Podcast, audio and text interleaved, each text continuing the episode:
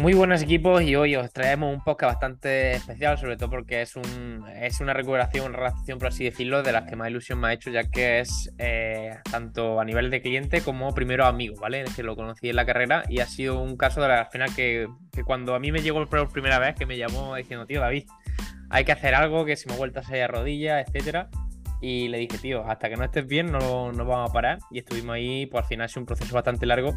Y me gustaría sobre todo eso, que al final él os cuento un poco su perspectiva porque es, ha sido su segunda operación de ligamento cruzado anterior y menisco.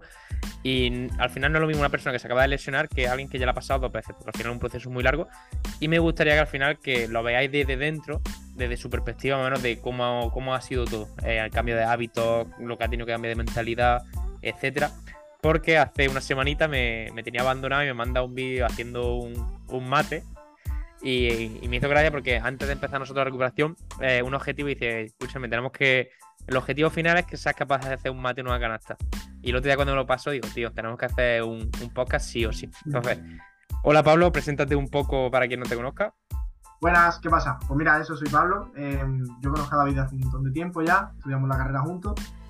Y, nada, pues fue esa persona que es, incluso hicimos las prácticas juntos en Golfine y esas cosillas. Y, la verdad que de estas personas que siempre dice, si vuelvo a pasar algo, yo lo más o menos lo tenía pensado, digo, que aquí mi colega Alpeli me eche una mano porque aunque yo también sepa de lo mismo y bueno, trabajé como rehabilitador, adaptador en otro centro, al final la ayuda externa siempre he visto que es clave y, ya el hecho de volver a tratarme a mí mismo me pesaba un montón. Eh, no sabía por dónde tirar, veía que las herramientas que yo tenía en mis manos no eran las que estaban funcionando de la mejor manera y junto con los problemas, agobios y, ese tipo de cosillas que surgen con la segunda lesión, no era capaz, no me veía con, capacidad de, volver a trabajarme yo mismo. Así que nada, pues fue esa persona a la que tenía WhatsApp, le, eché, le eché el mensajillo de eh, o me echo una mano o, me quedo en silla rueda con toda, con el agobio y, bueno, al fin y al cabo, la broma que hice ese día de y si pego un mate, pues el otro día, con, sus condiciones obviamente, pero, pero más o menos me acerqué, así que está guay. Claro. Vamos a hablar un poco en el podcast, vamos a hacer un poco de todo, ¿vale? Vamos a hablar un poco de eh, los que estén aquí, seguramente, sobre todo los lesionados, es decir, sé que también hay cafés, fisios que nos escuchan, pero sobre todo los lesionados vais a sentir muy identificados porque, uno, vamos a hablar del caso típico de cuando vas a las pachangas con tus colegas y tus colegas ya te están diciendo el rato, eh, la rodilla, no sé qué, tío, más que cuento, etcétera, porque yo echaba muchas pachangas, tanto de fútbol, paz, de baloncesto, en la carrera con, con Benítez, y era cada vez que cada vez que venía Benítez, era en plan, a ver la rodilla, no sé, no sé cuánto, y al final ya creaba esos traumas, ¿vale? Vamos a hablar después de cómo fue de importante el cambio de hábitos, por lo mismo, al final eh, muchas veces es bueno y malo que seamos amigos porque, porque muchas veces como ojos de gente externa, pues te puede decir una cosa y te la crees, pero cuando te dice un colega que lo conoces, sabes por dónde te está, sabes por dónde te está mintiendo y eso también fue un, un punto clave. Y después el tercer punto donde vamos a enfocar un poco esto va a ser el tema de cómo ha sido su recuperación, ¿vale? Es decir, cómo enfocó la primera recuperación que tuvo del ligamento cruzado anterior, eh, de seguridad social, mutua, etcétera, versus las que ha enfocado ahora y que os vea un poco la perspectiva, porque yo muchas veces lo digo, al final, la lesión del LCA para mí es la más compleja y al final se ve que es de la que más riesgo de recaída hay de todas las lesiones del cuerpo humano. Entonces, muchas veces dejarla en manos de tres o cuatro ejercicios o tres o cuatro pautas, eh, yo me llevo las manos a la cabeza, pero tampoco puedo hacer nada. Entonces, es importante que al final también gente que ha pasado por eso os dé consejos de lo que tenéis que currar. Entonces, Pablo, ¿qué te parece si empezamos hablando un poco de lo que era para ti echar las panchangas? Tú te operaste primero de LCA, eh, no quedaste más o menos muy bien y tenía bastante desconfianza. ¿Y qué pasaba cuando, cuando había pachanguita de 3x3 en las pistas verdes? Lo primero que me salía era una gana increíble de jugar. Después de. Bueno, yo he jugado muchos años baloncesto y espero volver. Y, claro, lo primero que te nace a punto de tirón. Y el segundo pensamiento que aparecía era miedo. Yo iba cagado. Cagado, ya iba pensando, no sé si esta pista resbala mucho. Si voy con gente que no sabe, va a haber choques, contactos que no voy a tener controlados.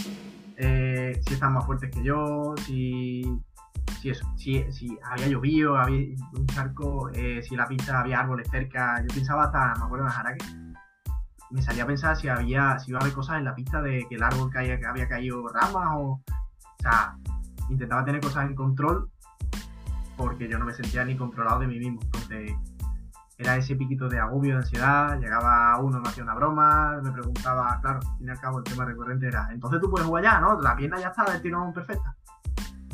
Y entre la, la inseguridad y el agobio, pues, pues muchas mucha pachangas terminaba yo con la rodilla hinchada en el coche, de camino a casa corriendo, de camino al hospital. Y, y sí, la verdad que esa, quería jugarla, pero se pasaba regular. Querías controlar, era controlar el caos en vez de estar adaptado al caos, ¿no? Quería ir. Sí, sí, sí. Claro, y aquí en plan es bueno que hablemos de esto porque también eh, al final el cerebro, quieras que no, eh, no te de repente te coge miedo, sino que al final tú tuviste varios episodios repetidos de 15, de que se te salía de rodilla, que se te solucionaba, y al final quieras que no, si cada vez que de vez en cuando en una pachanga te pasa eso, es que normal que inconscientemente el cerebro ya busque una forma de autoprotegerse de, hostia, eh, aquí no voy seguro, ¿sabes? Esto es como muchas veces después de la operación de, vale, vamos a hacerlo muchas veces, repetidas, me, da cosa esa tarea, ahora muchas veces, hasta que de repente coja el cerebro y diga, hostia, no pasa nada y tengo confianza, pero si cada X pachanga ya te pasaba que o se te iba a la rodilla o se te usaba o directamente se te iba a inflamar, al final los mensajes que al cerebro en plan de, hostia, esto no, no está del todo bien. Sí, sí. Y también se asociaba al desconocimiento de rehabilitación y de, entrenar. Yo digo, tengo que hacer piernas y hacía piernas a veces hacía demasiado y a veces tenía problemas por fatiga, llegaba muy fatigado al partido porque tenía miedo de, lo cansado, de, que me hiciese daño, digo, pues nada, tengo que hacer muchas piernas.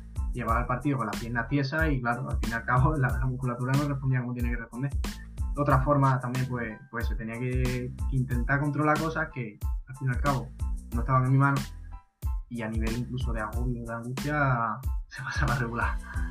Con algo que debería ser disfrute, que para, nosotros el deporte, la actividad física, el socializar, pasarlo bien y sacar Claro, y yo ya me acuerdo de esa llamada, fue, estaba jugando en Punto Hombría, puede ser, que, me llamaste y me dijiste, hostia, David, eh, en una entrada a canasta se me ha ido la, rodilla. Y ahí fue. Me cayó un tío grande encima. Y ahí fue otra vez en plan de, hostia. Ahí está. Y bueno, hay que decirlo todo, nosotros decir, yo siempre soy muy fan del tratamiento conservador, eh, eso está claro. Y entonces nosotros yo le dije Benítez, mira, hay dos opciones. Eh, o planteamos operación de primera o directamente intentamos hacer un tratamiento conservador y ver un poco cómo responde esa rodilla. ¿Qué pasó? Que empezó a responder muy bien, muy bien. Es decir, ya llegó un punto que a los 3-4 meses estamos haciendo esto, estamos ya metiendo en uno contra uno en canasta, estamos así, y respondía súper bien. Y de repente. Claro, Dos semanas de entrenamiento y un amistoso. Mm, volví a jugar y de repente. Lo que suele pasar en el cruzado, que muchas veces, como es ese estabilizador pasivo, que cuando no ponemos atención, eh, me avisa que, estaba tirando de. Es decir, por la mañana estuvimos haciendo el crossover resistido uno contra uno y súper bien. Y por la tarde me llama y dice, tío, David, la ha liado, la ha liado, tío. Y en su parcela estaba tirando de un cable para los No, eso a los perros siguiente. Estaba tirando de un cable y lo típico, en plan, el cable se rompió, él dio un paso para atrás y al apoyar directamente le produjo esa traslación anterior a la tibia que bum, bum, esa sensación de que se le sale la rodilla dijimos, vale, esa, pues... yo creo, esa recuerdo que ha sido de las más gordas que he notado. Además, ya esto está hipersensibilizado y el, el valgo dinámico y la anteriorización de la tibia, las dos a la vez, la clase. Claro. Y ahí fue cuando dijimos, vale, eh, necesitamos algo, necesitamos algo ahí porque es decir, a nivel activo íbamos muy bien, porque es decir, a nivel activo, neuromuscular, eh, todo con cara cognitiva, con caos, respondía súper bien, pero es verdad que cuando la atención muchas veces dependía de otra cosa, como en este caso, dijimos, vale, eh, vamos a plantear una cosa, vamos a ver, como ha pasado una vez cada cuatro meses, vamos a ver un poco cómo responde a la rodilla. Si responde otra vez mal, pues nos planteamos ya operar. Entonces, seguimos otra vez trabajando bien y a las semanas eh, vimos otra vez que iban los perretes, los mastines, en plan que iban corriendo por detrás suya, le dio uno en plan por detrás, igual, y notó como esa sensación de boom boom, de que esa rodilla. Entonces ya fue cuando dijimos, vale, pues vamos a plantear operar. Yo se lo dije así, digo, vale, si ya se producen esas ocasiones, eh, yo sí planteo operar, ¿vale? Por lo que he dicho muchas veces, yo no soy ni demonio de la operación, ni tampoco súper partidario, sino hay que ver un poco de perspectiva, como Benita en este caso no era deportista de élite que se dedica a eso, pues decir, vale, tenemos tiempo, si podemos evitar pasar por operación, de lujo, si no podemos, pues la operación siempre va a estar ahí. Entonces fue ya cuando él también dijo... habiendo ya, tenido ya una experiencia en una operación, la prueba del tratamiento conservador siempre, yo la tenía siempre ahí presente de, tío, yo creo que la primera operación me sobró, ya que estamos otra vez en el punto de la primera, de, la misma lesión en el otro lado, quiero probar el tratamiento conservador, creo que tengo actitud, de capacidad de, entrenar, de conocimiento, de que tú me vas a echar una mano, digo, creo que sería interesante pues, al menos probarlo o dedicar 5, 6, 7 meses incluso a intentar ponerme fuerte, eh, mejorar ese tipo de capacidades que hacen que el cruzado eh, cree inestabilidades. Y, y, bueno, yo creo que, aun cuanto menos, que es lo que siempre dice, si, si el tratamiento conservador no tiene éxito, es un gran preoperatorio. Y, y al fin y al cabo se ha demostrado que, que, fue clave. Claro, al final eso, eso es lo que digo muchas veces. Es decir, en gente que al final no tiene prisa o, o se puede, al final tú tampoco presentas inestabilidad.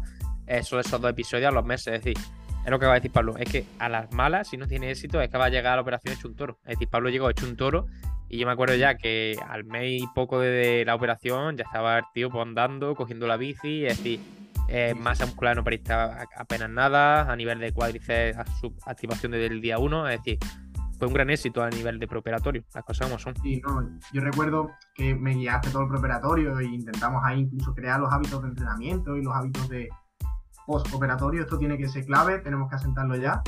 Y, recuerdo que los dos, tres, dos, tres, cuatro días antes me dijiste que hiciese dos, tres entrenos con las cosas que más me gustasen. Y a mí últimamente me estaban gustando mucho los olímpicos.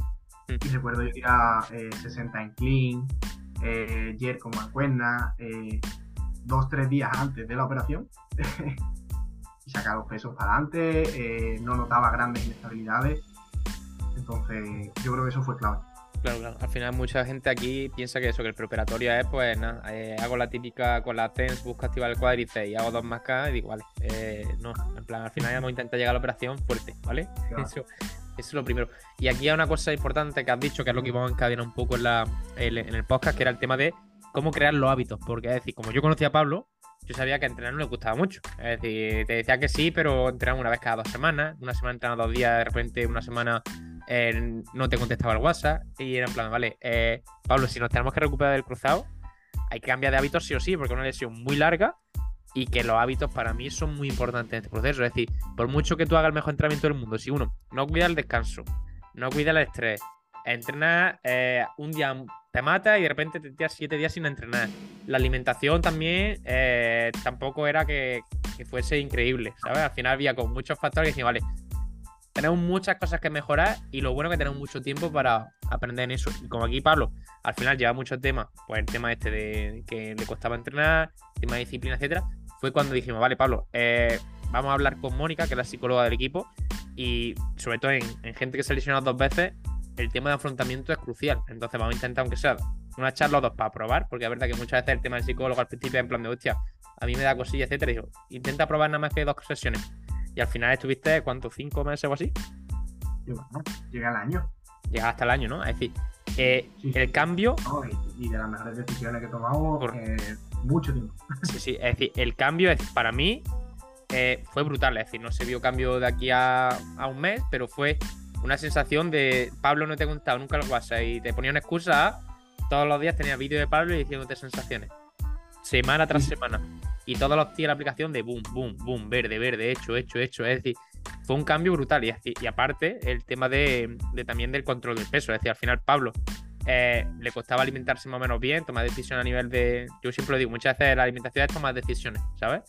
Y al final eh, has pegado un cambiazo increíble. Es decir, desde el otro vídeo, viendo el vídeo de la recuperación, desde día uno eh, de la operación y ahora, ¿eh? Ya se nota. Yo me pesé hace poco, nunca no me he pesado, en este tiempo no me he pesado. Me, me gusta guiarme por sensaciones, capacidades, más que incluso con la realización, pues con el peso también. Pero, tío, mmm, yo creo que rondo los 20 kilos, ¿eh? 20 kilos perdidos, ¿no? 10 y largo. Sí, claro. en los primeros estadios de la operación no la aparento tanto porque por, por, por, cuerpo no soy de, pero yo creo que sí llegué a los 90 y largo. Y, y tío, estoy en 82.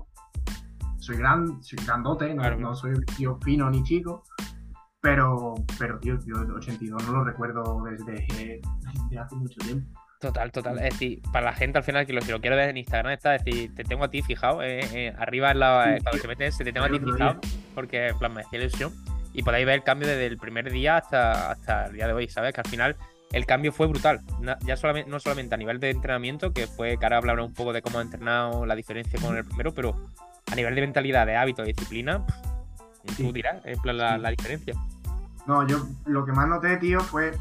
A ver, el psicólogo es el que te da las micropautas o las mini tareitas con las que tú eres capaz de mejorar. O sea, mmm, yo lo que vi fue de repente eh, unos escalones muy accesibles con los que de verdad mejorar eh, todos esos aspectos que yo quería mejorar. Te dicen, tienes que mejorar la comida. Yo digo, esto es como mejorar qué, cuándo, cómo, en qué pienso, eh, cómo abordo yo cuando me estoy aburrido me estoy rayando, porque al fin y al cabo eh, con la operación tú estás mucho tiempo solo, o tú, tú con tus cosas, o al fin y al cabo todo se reduce a la rodilla y pues la comida últimamente pues estaba haciendo en mi vida la vía de escape o la vía de me aburro, voy a picarlo. Y, y esas mini tareitas, mini capacidades que fuimos entrenando para tener una mejor relación con la comida, que a día de hoy eh, yo eh, creía que era la misma relación, pero sí que es verdad que es diferente. La cuido, estoy pendiente, pero desde el trabajo que yo he hecho conmigo y con la psicóloga que me echó una mano, Mónica, a eso, a, a, tener una mejor relación y sentirme yo cómodo con los cambios que estaba haciendo. Que siempre intentaba, no sé si te acuerdas, unas épocas que me dio pues, unos ayunos bajísimos, que, que buscaba no, 16 horas sin comer. O, los, extremi los extremismos, al final eso suele pasar. Al final intentaba hacer cambios radicales porque creía que necesitaba una mejora radical. Claro. Y al fin y al cabo, como el entrenamiento, mejora hábitos de hoy para mañana, de mañana para pasado y, y poco a poco ves sintiéndote dentro del cambio cómodo. Ahí está. Al final, hay, al final aquí has dicho algo clave, que al final casi toda esta gente o siempre se busca el radicalismo, ¿sabes? Al final, como decíamos Álvaro y yo muchas veces, que yo, manténlo simple. Come bien, entrena y duerme. Y eso repítelo, no busca resultados de aquí a tres meses, búscalo de aquí a dos años. Verás como, como pega el, el, cambiazo grande, tío. Sí, no, la verdad que fue clave. Y, eso, el sentirme también muy partícipe del proceso, de estoy cambiando yo, y yo con mi decisión soy el que está haciendo que esto sea posible, con tu ayuda, la Mónica. Pero incluso dentro de esas ayudas, que supuestamente son los que asesoran, el, el, el, el sentirte tú capaz de mejorar estos aspectos que antes eran limitantes, pues también como que entras en una dinámica muy positiva de esta es mi prioridad, no me queda otra. Si quiero conseguir los, de verdad, los objetivos que de verdad quiero, que sería volver a disfrutar del deporte, volver a sentirme bien conmigo mismo, incluso mejorar en vida profesional, porque al fin y al cabo, pues si trabajo de entrenador y profesor de deporte, que mínimo que estar de pie, o de trotar, poder moverme. Y es que me veía hasta limitado en ese aspecto, o, o meterme en algún juego con mis alumnos y me daba susto. Es que digo, este colgado se va a chocar conmigo y ahora me lesiona, entonces, ese miedo, eh, la verdad que me siento muy capaz de gestionarlo y, y, volver a afrontar ese tipo de situaciones. Al final el sentirse realizado al final que has visto que tú eres el guía de que muchas veces tú dependías, tú creías que las acciones dependían de otro, de lo que sí. otro profesional hiciera y al final siempre, digo yo, al final la recuperación depende de, principalmente de, de ti. Vale, pues ahora si quieres hablar un poco de la recuperación, es decir, eh, un poco también, es que Pablo ha sido tanto cambio de mentalidad, cambio físico, es decir, ha sido como un boom de todo. Entonces, desde el día 5 pooperatorios ya estaba diciendo desde yo, en plan, combinamos con, con el aficio de, de, allí de Huelva, en plan, tío, a entrenar desde semana 3 porque está aburrido, es decir, una depresión, una, una recuperación, lo que has dicho tú, crea niveles de depresión y de ansiedad porque al final de repente ves que no puedes hacer casi nada, que te molesta, que no podías, que no puedes entrenar, entonces dije, vale, tenemos que establecer una rutina, así que va a entrenar torso como, como un cosaco, es decir, tres días en semana, intensidad alta, la otra pierna full, entrenamiento cruzado y después pues lo, con, lo combinándolo con todo el tema de rehabilitación y ese tres más. Entonces, con, nosotros ya viste que, que del día uno empezaste a trabajar intensidad y se puede trabajar eso para rutina. Entonces, quiero que compare un poco, que nos cuente un poco cómo fue tu primera recuperación. Es decir, que porque mucha gente está en esa situación entonces y se va a sentir identificado más o menos qué, qué es lo que, que hacías en tu primera recuperación. La primera recuperación fue eh, el tiempo locura. eh, además hubo sustos por medio. La primera recuperación fue, a ver, el contexto fue 17 años, pega el petardazo a la rodilla, además fue paulatino, fue también unas malas recomendaciones de otros sitios. Juega, juega, no juegue. Intenté jugar con desconocimiento y la rodilla volvió a petar. Eh, la primera recomendación fue reposo, seis meses esperando la operación, por temas mutua, por temas, bueno, un lío bastante gordo. Y el postoperatorio es que yo he vuelto a ver al. Volví a ver al cirujano un día que tuve otro susto y tuve que salir corriendo para Madrid a que viese si se había roto otra vez la placia o no, a los cuatro meses. Y un poco más. Esa fue la rehabilitación. Esperé 6-7 meses, que es lo que me dijeron. Eh, las dos primeras, tres primeras semanas reposo absoluto. Después dos semanas con dos muletas, dos semanas con una muleta y dos semanas intentando andar. Esas fueron las recomendaciones. Y un folio con cuatro ejercicios. Sentadillas ayudadas de la pared o de un bastón. Eh, ejercicio típico que pone un cirujano de 60 años que coge a un chaval de 17 y le dice, hombre, ponte fuerte y ya está. lo mismo, que lo mismo es para Pablo de 17 años que para Paquita de, claro, claro. ese folio. Sí, Sí, sí. a ver, Me acuerdo que imprimió un folio, pero de un taco de 8. Es decir, este folio. hace, hace poco también me hizo gracia, en plan, cuando vino aquí un cliente y dijo, digo, en sus, ¿cuánto fue? No sé, a la semana o al mes del y pico de la operación, digo, vale, vamos a empezar con nosotros. Sí, sí. Dice, ¿qué te ha dicho el trauma? Dice, me ha dicho que busque los objetivos por YouTube. Me ha dicho que ponga rehabilitación LCA. digo, vale. Digo, hay que, hay que cambiar, hay que cambiar cosas. Entonces, eh, lo que suele pasar en estos casos eh, es lo que hemos visto nosotros muchas veces. Es decir, que tanto a nivel de. En muchas mutuas hay muchos que hacen buen trabajo, pero en la realidad el 90% de mutuas, seguridad social, suele ser bastante un trabajo escaso. ¿eh? Que, que si trabajáis de eso no, no lo critico, porque al final muchas veces a vosotros os dan como un protocolo, una guía, portfolio, al final vosotros, al final, de tantas lesiones, lo, lo utilizáis. Pero de cara a, a gente que trabajaba solamente con cruzado, etcétera, vemos como que falta mucha intensidad en la recuperación. Entonces, que Pablo lo vea un poco, es decir, pasó de estar en reposo absoluto y hacer ejercicio en sentilla pared a, la- a las dos semanas ya está haciendo posiciones de zancada, cosas a una pierna, etcétera, ¿sabes? Entonces, en plan, había mucha, mucha diferencia. ¿Tú más o menos cómo viste la diferencia? la diferencia abismal. O sea, un abordaje eh, súper poco demonizado. También intentamos la, o sea, trabajamos desde la recuperación temprana y, la predisposición temprana a todo.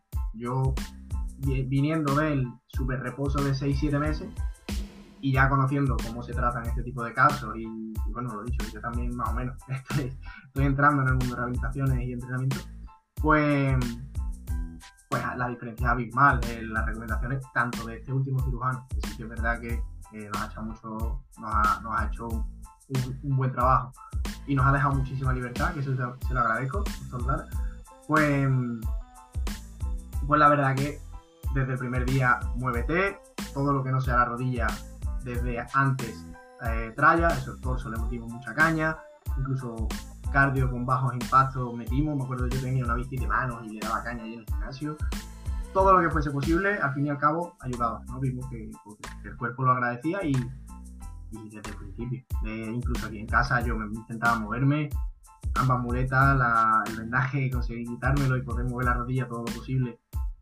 Obviamente teniendo los rangos de dolor y molestia, pero, pero sí, sí, la diferencia fue muy mal. Y de intensidad, yo lo noto muchísimo en la intensidad. Incluso la intensidad con la que yo intentaba entrenar antes, eh, hoy día los entrenos ni se acercan, ni se acercan. Siendo el mismo tiempo, incluso las mismas cargas. Pero sí que eso, la tralla, la intensidad, la variante de ejercicio, la variabilidad, hay cargas cognitivas de ejercicios que nunca pensaba que podría hacer mirándome la rodilla y ahora lo hago con los ojos cerrados y cambiando de plano y girando y saltando. Entonces sí, sí, se nota muchísimo.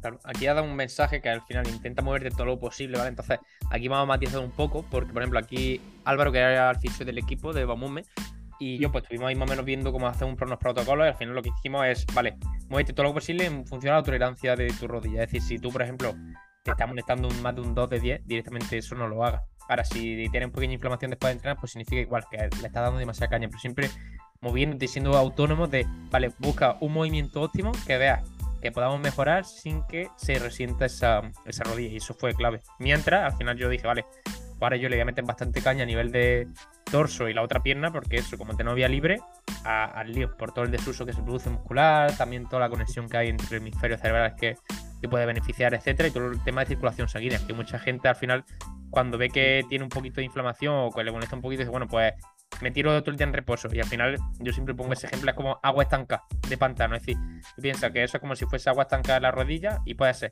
que si tú eso no lo mueves, en tres días, esa agua sigue ahí. Ahora, si tú movilizas sin molestia y haces que llegue sangre, ese agua directamente empieza a fluir y es cuando empieza a irse toda la citocina inflamatoria y todas estas cositas. Entonces, eso siempre. Solamente muchísimo. Claro, eso nos podría venir bien. Al final, quieras que no, la inflamación muchas veces es normal en los primeros meses, ¿sabes? Y el tema de la gente tiene miedo, hostia, tengo inflamado, me, me, tiro tres días con la pierna en alto y sin moverme. Y eso ya se ha visto que es contraproducente. Sí, sí, sí yo eh, lo, digo siempre, tanto a mí como al cliente, el, que el cuerpo tenga ese, ese pequeño, esa pequeña carga, esa pequeña desgaste en el que genera esos líquidos recuperadores o ese tipo de situaciones de estrés controlado en la que el cuerpo trata de mejorar o recuperar, al fin y al cabo influye a todo el sistema y a todo y, llega a todo sitio. Entonces, una zona esté inmovilizada o no con todas las capacidades, siempre hay. Y después eso, ya, el momento que pudimos empezar el gimnasio, que fue al mes, ya empezamos gimnasio, empezamos a meter algo de, de tralla, por así decirlo, a la otra pierna y a esta pierna controlada. Y aquí vamos, voy a hablar un poco también yo, si me, si me vas a dejar, bueno, si me vas a dejar, pero lo voy a hacer. Que cuando hay más de una lesión de cruzado, ¿vale? Cuando es la segunda o tercera operación, incluso hay gente que ha llegado a nosotros con cuarta operación de cruzado de menisco. Es decir, cuanto más operaciones tengas, eh, la recuperación seguramente sea más compleja. Y nosotros empezamos desde el día 2 a utilizar carga cognitiva, porque ya en la última década, pues investigadoras como Grooms, Cochlear, etcétera, ya eh, nos están abordando mucho el tema de la neurocognición, ¿vale? Que eso a muchos no sonará de aquí, pero es como que tengamos que hacer dobles tareas, tener que reaccionar a estímulos, etcétera, porque muchas veces nosotros nos centramos en foco interno e intentar estás todo el día mirando la rodilla y se ha visto eso, que a largo plazo eh, pues es, contraproducente porque cuando te metes en cualquier deporte o en cualquier vida cotidiana que estés pendiente de otra cosa, eh, esa rodilla no va a ser tan estable como creemos. Entonces, intentamos desde el mes uno es decir, adaptar todo, es decir, que tuvieses que hacer extensión de rodilla, pues con el switch on, verde, aprieta muerte, rojo, etcétera, que el sentido de la posición en función a colores, que decir, al final jugamos mucho con el tema de la carga cognitiva desde el mes 1 hasta, hasta el mes 9, que eso supongo que en la anterior recuperación ni, se llevaba. Porque eso en verdad, la verdad que ahora es cuando hace, de hace 4 o 5 años cuando más se está empezando a ver. Entonces, eso era impensable, ¿no? Sí, sí. No, yo lo más que hice por lo que yo pude entender, ahí tenía pues 18, 19 años, entre la pierna. Pero entre la pierna, la hipertrofia básica de gimnasio, yo hacía un día zancada, sentadilla, peso muerto, sentadilla para el lado, eh, sentadilla subiendo al cajón y sentadilla bajando el cajón destrozaba la pierna, llegaba con una vuelta increíble y lo intentaba hacer pues, una, dos o tres veces por semana. Y si había pachanga o quería jugar, pues tenía que entrenar más. Entonces, poco más. Claro.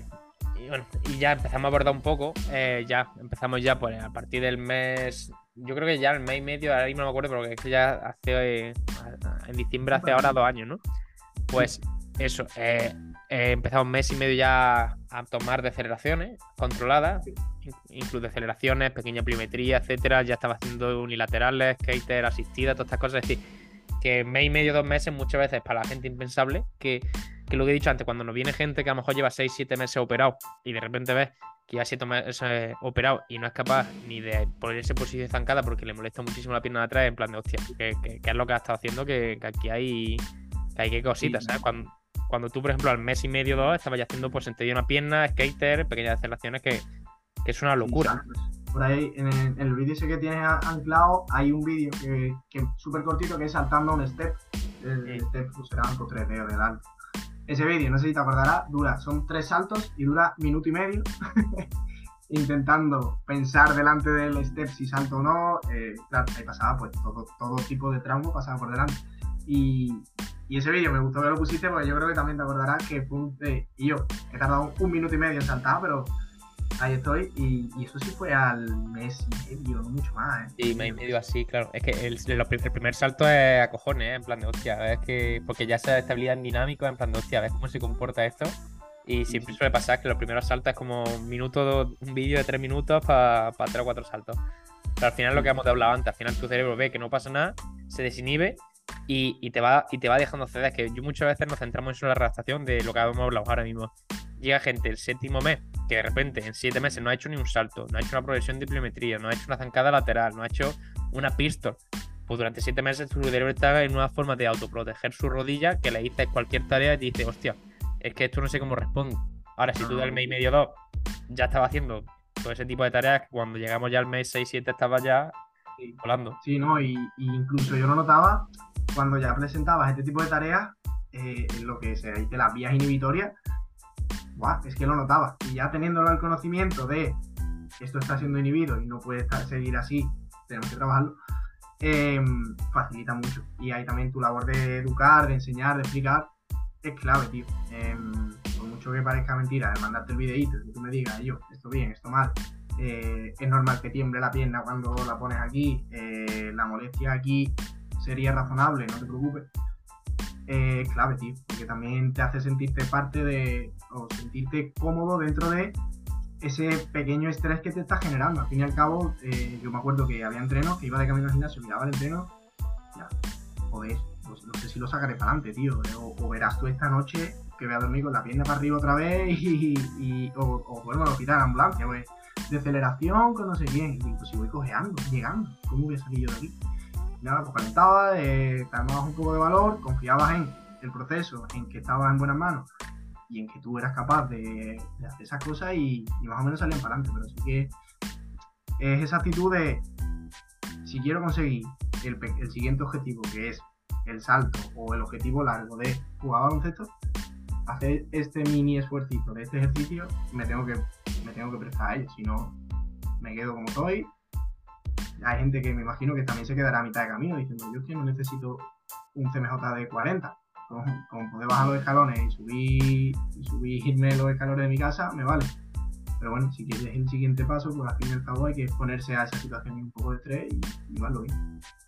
Claro, y ha dicho, o al final lo que hemos dicho, lo que has dicho tú un poco, que muchas veces lo entrenado suele pasar que lo veis, hostia, esto lo que puedo hacer yo ya, etcétera. Al final esa intensidad es como eh, muchas veces nos quedamos en la zona de confort de, vale, voy a hacer cosas controladas eh, sin que me genere a mí mucha incertidumbre y sin que me genere a mí mucha incomodidad al hacerlo. Y es como lo que hemos hablado antes, que puede llegar el quinto mes que siga haciendo sentadilla con fitball en pared, zancada con 4 kilos y como máximo una, puedo decir, un peso muerto con barra y ya dice, hostia, eh, me estoy cómodo porque lo estoy haciendo bien y, no, y, bien. Pero después... Y al fin y al cabo en ese tipo de cosas es fácil progresar. Un peso muerto si no hay afectaciones, el progreso está ahí. Progresa en un clean, progresa en un peso muerto en la pierna. Claro. Al fin y al cabo, sí generan ese tipo de estrés que. Claro, que, que, eso es lo que voy a decir, que muchas veces tú puedes progresar en eso y de repente en el sexto mes estás contento porque sigue haciendo peso muerto, sentadilla, prensa, y pero de repente en plan, venga, voy a hacer un cambio de 10 a 45, uy, me da cosilla. Voy a hacer un salto a una pierna. ¿Cómo, voy a hacer un salto a una pierna? ¿Sabes? Es como que esa inhibición en plan de, hostia, esto aquí esto no me han planteado sacarme de esta zona de confort, ¿sabes? Entonces, aquí, yo por ejemplo, aquí con, con Pablo es lo que le dije, vale, vamos a abordar mucho el tema de meter mucha carga cognitiva desde el día uno y después, otra cosa que yo soy muy fan es meter mucha variabilidad. ¿Sabes? Que variabilidad muchas veces la confundimos, me parece que es hacer eh, ejercicios tontos, chorras, de poco peso, etcétera, pero no, al final variabilidad significa eh, una zancada lateral rebotando abajo y subiendo rápido. Un clean y cayendo en plan en posición de zancada, que es decir, que la intensidad es carga alta, que, estás terminando el ejercicio de hostia, estoy hecho polvo, que muchas veces variabilidad es como que se funde con darle una pata a una gomita como si fuese fútbol, subirme a un boss y pegarle a, al final variabilidad es cuanto mayor adaptado esté tu rodilla ante lo que se pueda encontrar, ¿vale? Seguramente estemos más preparados. Porque yo, yo con Pablo lo hablé, hacia el riesgo de recaída siempre va a estar ahí. ¿Por qué? Porque es la lesión más compleja que existe, pero cuantas más cosas hayas hecho tú, tanto en entorno cerrado como puede ser una sala, como cuando empezamos ya a meter esto, el tema de baloncesto, temas de padres, tema de raqueta, etcétera, cuantas más cosas hayamos hecho, seguramente estemos más preparados y tú, tanto a nivel de cerebro y esa atención, selección, la memoria, etcétera, estés más preparado y a nivel de adaptación y de estabilidad estés más preparado. Si tú no has hecho casi nada de eso, en el momento que te metes en cualquier pachanga o cualquier cosa, seguramente ese riesgo de lesión aumente. Al fin y al cabo, pensar que la sentadilla básica te está acercando a saltar, chocarte con uno y, aterrizar dando el pase a otro lado, girando, eh, eh, es irreal. Al fin y al cabo, incluso hubo, momentos que me decía, hay que alejarse ya del gimnasio, empieza a entrar en pista, llévate balones donde pueda, consíguete pista, consíguete lo que sea, que si quieres llegar a baloncesto tenemos que acercarnos muchísimo.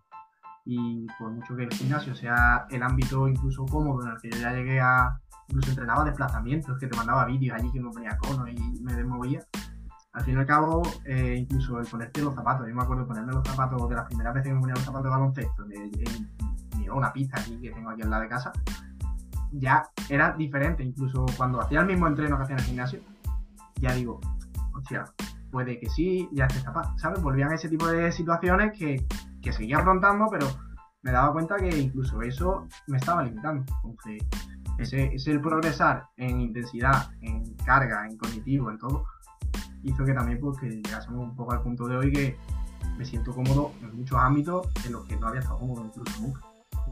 Ahí, bueno, perdona antes que he dicho en plan que ya se puso muy disciplinado, es verdad que le tuve que tirar dos o tres veces a orejas por los cambios de dirección. Que le ponía la sesión de cambio de dirección canasta y veía siempre la crucecita. Digo, esta que, no, esta semana que está liado, no sé qué. Digo, este está aquí con el miedo, con el yuyu aquí metido. Sí, sí.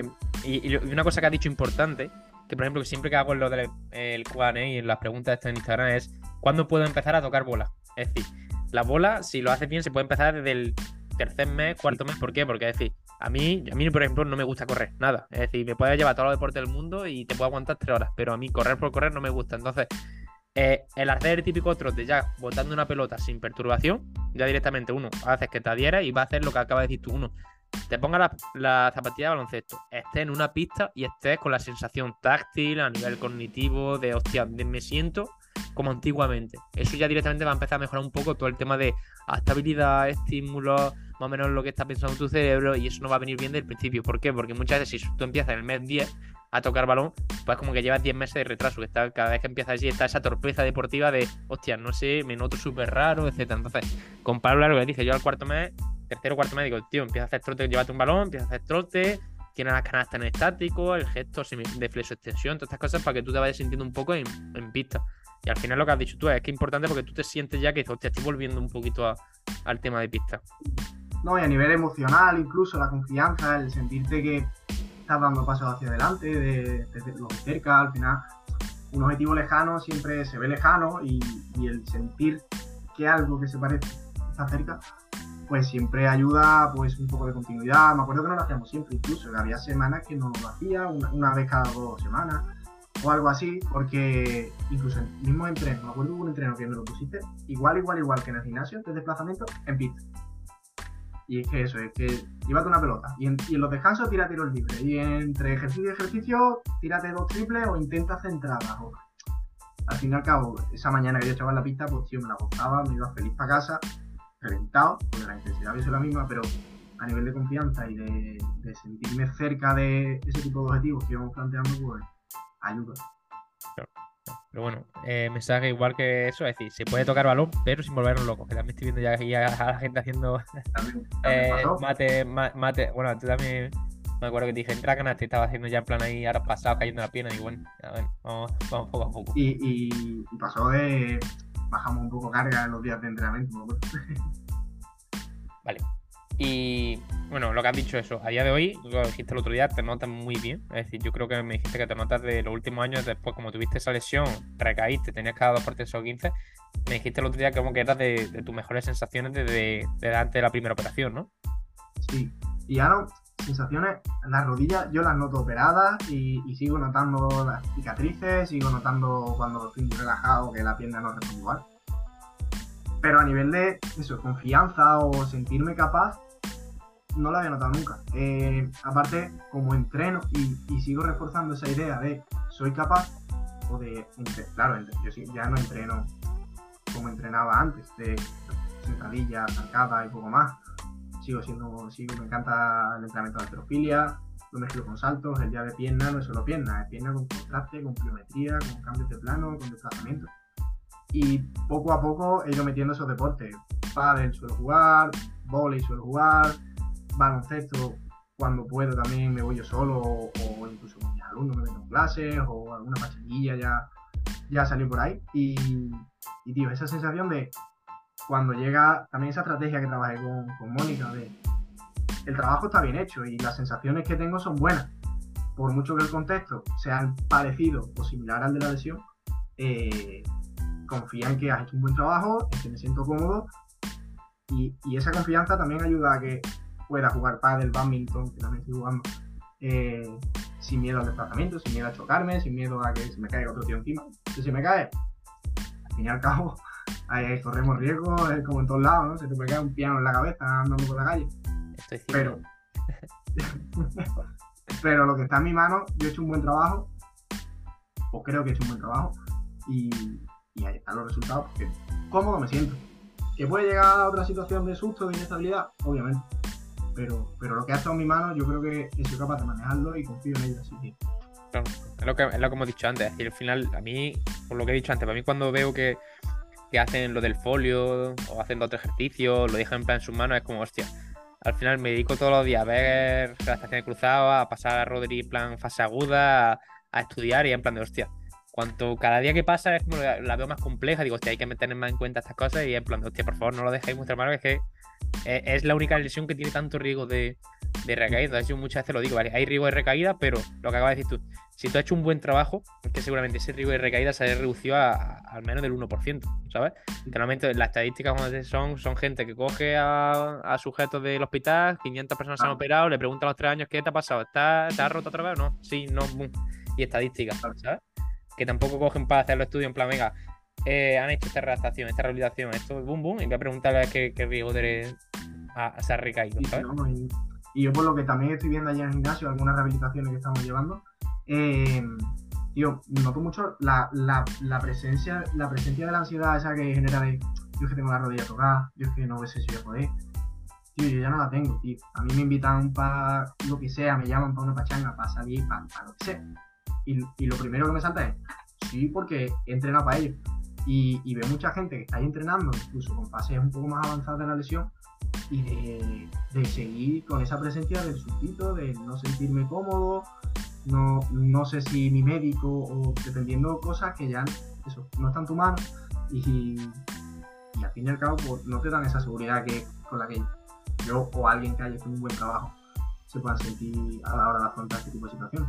Claro, pero aquí hablamos un poco también de ese punto de perspectiva que es lo que hemos hablado antes, es decir, tú eres una persona que una vez trabaja muy bien y ya es lo que hemos hablado antes, hecho, eh, es que en el mes 7 ya en plan da igual lo que me metan. O sea, es que me da igual que me meta una skater squad, una zancada lateral, un salto una pierna y giras para el lado. Es decir, llega un momento que ha hecho todo en el gimnasio que es que cuando tú todas las tareas que te propones, en plan de lo hago fácil, eh, es que después lo que te he dicho, va mami, entonces es que mm, estoy, estoy bien adaptado. Ahora, si una persona ha hecho lo mismo que has dicho tú antes, típico hipertrofia, trabajo gimnasio y no se ha puesto a casi nada, que no sabe en plan cómo va a responder en un salto, cómo va a responder en un cambio de dirección, cuando gire, etcétera, como nunca se ha puesto, es normal esa sensación de, hostia, es que yo no sé cómo va a responder.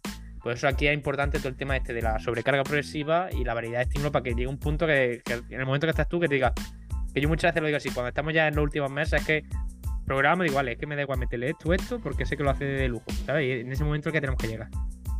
Sí, no, y incluso ese puntito de apretarte tú a ti mismo, yo por ejemplo, eh, noto que, que, desde que ya no, no, me guías tanto, he conseguido implantarlo yo mismo. Eh, pues con altero, tío, maneja cargas altas o cuando me decía, métele peso, pues esto ya no te está haciendo nada. Me daba susto, tío, de que estoy aterrizando con 60-70 kilos por encima de la cabeza, una pierna por delante, la otra por detrás. Tengo las dos da igual cuál ponga adelante, me dan susto las dos.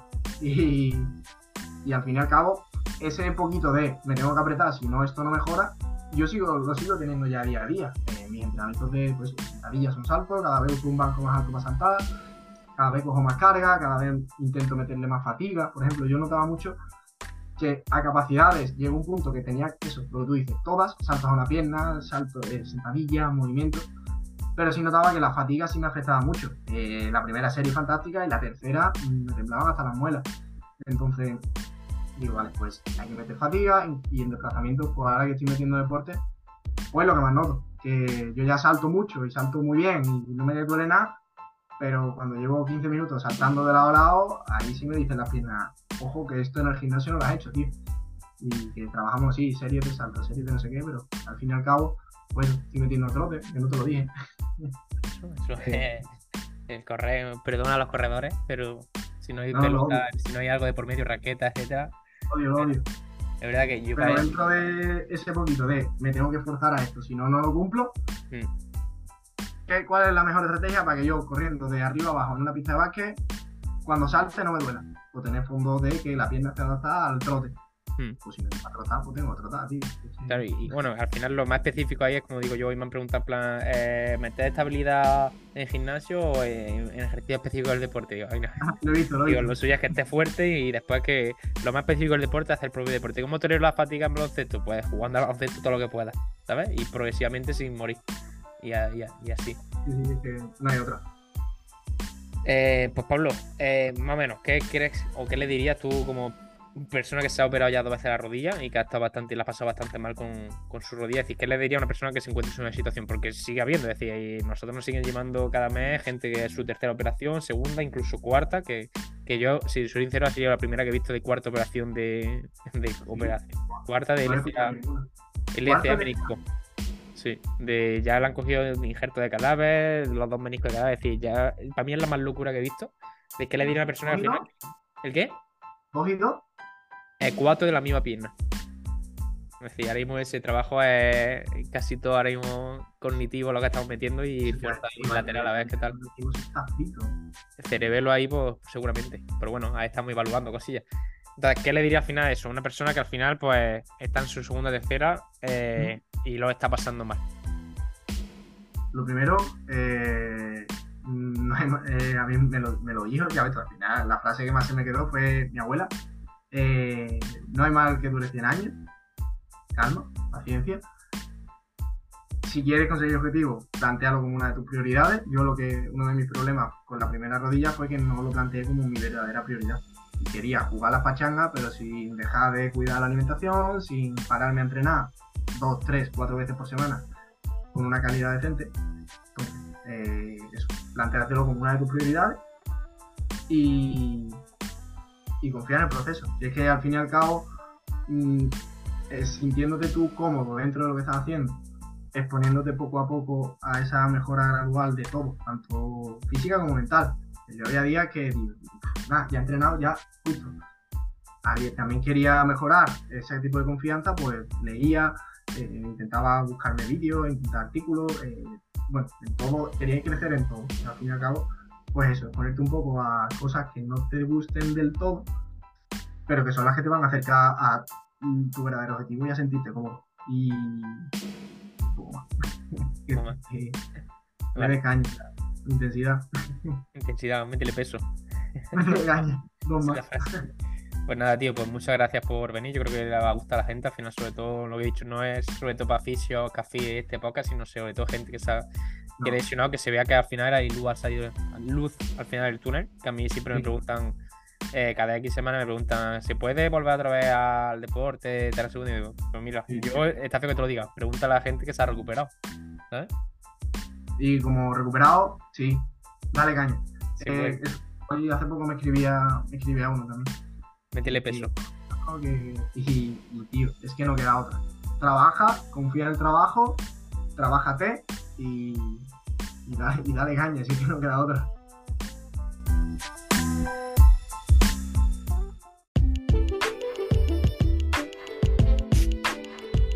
Y nada, si has llegado hasta aquí, muchas gracias por tu tiempo, que al final es lo más valioso que tenemos hoy en día. Y no te pierdas lo que subimos en nuestras redes sociales como Instagram o YouTube, donde al final aportamos mucho contenido gratuito que te puede ayudar para al final enfocar tu recuperación.